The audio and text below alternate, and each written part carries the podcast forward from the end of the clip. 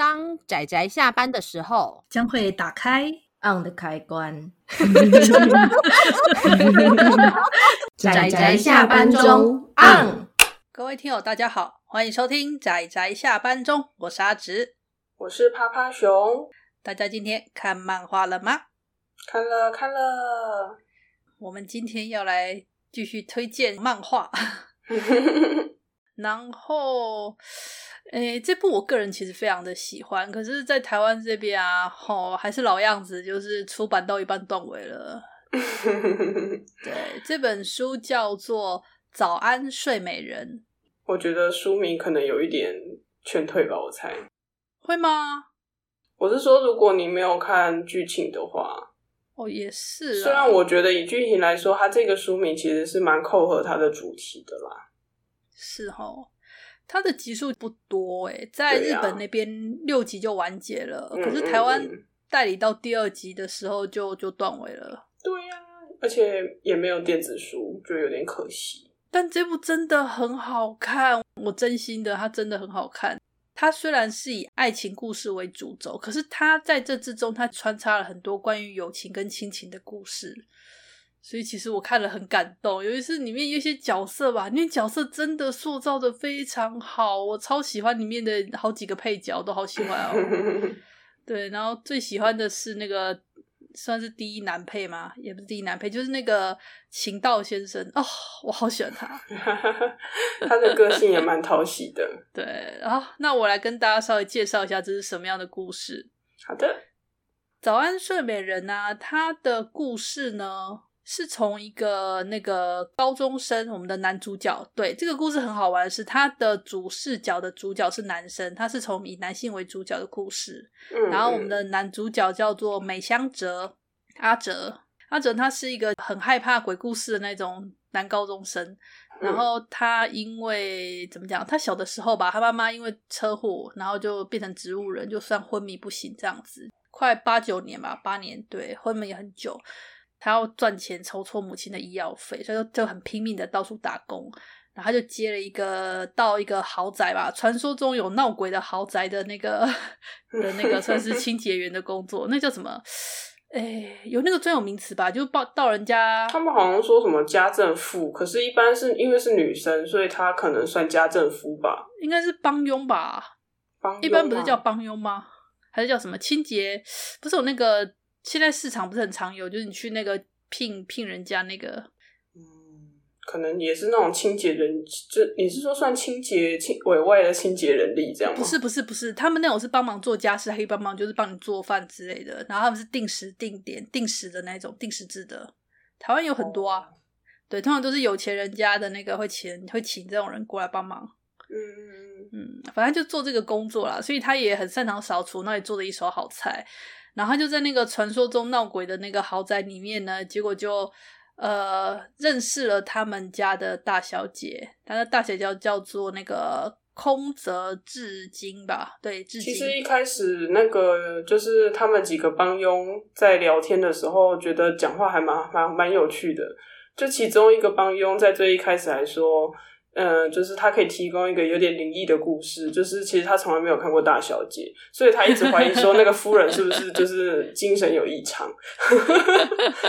这这这一点就是让前面还蛮悬疑的，这样就，但是读者应该不难猜啊，因为他又他本质不是一个就是恐怖的故事，所以你可以想象得到，其实是真的有这个小姐，而且她就是女主角这样，而且。封面就画了男女主角啦，这么明显，真的，对啊，所以这个故事其实就是讲这个来帮佣的这个少年跟那个一直足不出户的大小姐之间的故事，这样子。那我觉得最好玩的是啊，一开始的时候，一开始的时候他说为什么大小姐就是几乎都没有去学校上课，然后都是待在就是算是独居在那个别栋，就是他们家的那种独栋的别墅。欸、他们家超大的，就是很大的庭院，然后有一栋独栋的那个超惊人，对，两三层楼的那种独栋房子给给那个这个大小姐住。然后原因是因为这个大小姐她其实好像有呃类似精神疾病的状况。嗯，对，那其实简单说穿了就是那时候被怎么讲？被医生诊断为应该算是多重人格吧，就是它里面好像有很多不同的人格，这样不断的会切换过来。然后我们的男主角他第一次怎么说？他就是跟这个大小姐接触之后，就怎么讲？有点被这个呃露出了傻气的笑容，然后非常爽快爽朗的大小姐觉得啊。这人不是明明很好吗？为什么会这为什么会这样子？怎么讲独独居在这里这样子？然后就跟这大小姐就很亲近啊。然后某一天就邀她出去看星星啊，晚上偷偷又出去看星星。然后他就被那个大小姐怎么讲？大小姐看着星星之后潸然泪下，她就觉得内心有点抖机，然后就跟她告白了。然后大小姐非常 慌乱，她说：“等一下，等一下，等等，我只把你当朋友啊！”糟糕，她说：“你明天再来一趟，你明天再来一趟才会才会知道。”然后就。隔天他再来的时候，发现大小姐的算是换成另外一个人，然后是真正的大小姐的性格出现了，然后就跟他、嗯、对，然后就有种什么，然后后来那个跟他他他怎么讲？他第一个喜欢上的那个人格跟他说，其实我是一个三十几岁的大叔，男性别男，对啊，对，太太冲击了，对，然后就说他其实只是希望他能够跟这个。怎么讲？跟本体交朋友，他也很想跟他交朋友这样子。所以一开始的开场其实是一个有点浪漫、有点悬疑、有点浪漫，然后到后来有点搞笑，然后才发现到说，其实好像，诶，你会带出整个故事的发展，会让你对这个故事充满了好奇心。就是你会觉得说，诶，怎么回事？怎么会是？那这样其他的人，其他进来就使用那个大小姐身体的是什么样？其他人是怎样？然后这大小姐本身又是怎样？然后我们的男主角跟这个大小姐未来的发展又会怎样？就像我刚刚之前说的，其实这个故事它是一个包含了友情跟亲情的成分很重的故事。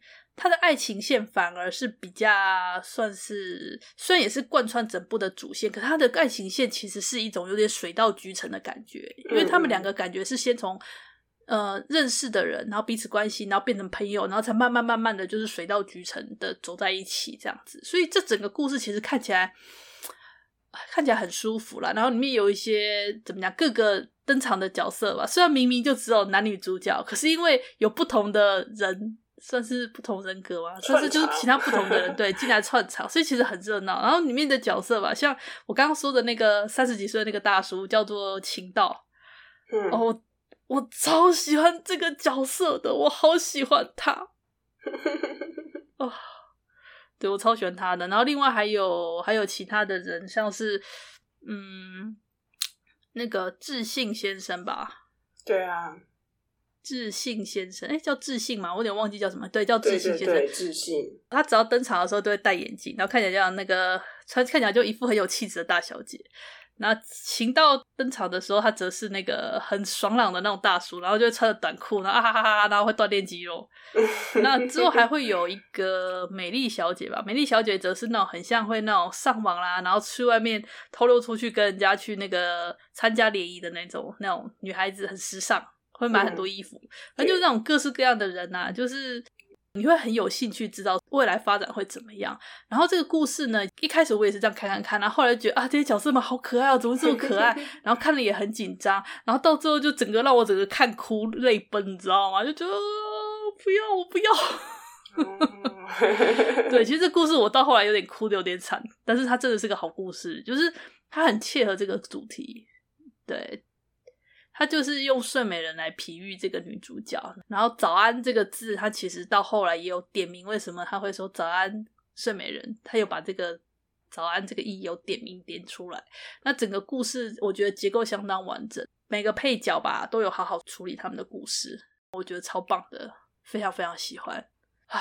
那泡泡熊在这里稍微补充一下，因为我我有点不是很记得前面我们有没有聊到，就是这点，就是在看的时候，在第一集的时候，你会以为他是就是多重人格，因为像我们刚刚有提到，哦、没有，我刚刚没有，我刚刚没有讲这一点，但是因为你有讲到格人格啊，哦，所以我只是想讲说，就是他不是单纯的。我刚刚一直使用使用身体这件事，其实我刚刚一直避免使用人格。我刚刚讲人格的时候，其实我有听到你说人格，对我很犹豫，因为我觉得应该是使用身体这件事，所以我刚刚其实我觉得正确的说法是使用身体。不过因为多重人格也是会使用身体啦，所以其实在它铺陈的前面的部分是真的会让人觉得，哎，好像是多重人格，然后。但是反正第一集的最后，你就是会大概知道不是多重人格。然后因为台湾也有翻译到第二集，所以第二集的部分，呃，会前面会稍微提到为什么不是多重人格的原因。这样，嗯，对。啊，不过因为你最前面有讲到医生诊断是多重人格啊，我想起来了。对。就是一个比较悬疑的地方，就是大家在阅读的时候可以期待一下。就是你以为的不是不是不是就就就不是不是你以为的这样。其实大约在第三回还是第四回，第四回吧，好像第四回就会讲清楚到底怎么回事了。虽然虽然蛮早就讲清楚了，这样啊。这个故事我真的好喜欢哦，可是为什么台湾没代理？明明才六集就完结了，说为什么只带到第二集？没道理啊，就有点可惜了。嗯、呃，就我觉得很奇怪诶，我觉得他就是那种冷门作，他明明就是一部非常好的优秀作品，可是就是因为他太冷门了，结果结果没有人买，然后就被出版社觉得，哎，这本书好像不怎么卖，然后就不不讨论后续的，嗯、然后就断了。也是啦，其实我觉得这部如果有动画化的话，或许可能会红吧。就跟我们之前不是那个《经济之国的闯关者》，因为拍成那个真人电影化，哎、欸，真人日剧啊，哎、啊欸，不是日剧，是那个网飞拍的，然后就就红了嘛。嗯、红了之后，不是那个后来的书不就一本一本出，然后现在连那个 后续的那个那个什么 extra 片嘛，忘记了，反正就后续的那个也、啊、也带了。唉，我在感慨，所以我们仔仔下班中就是要这样努力的。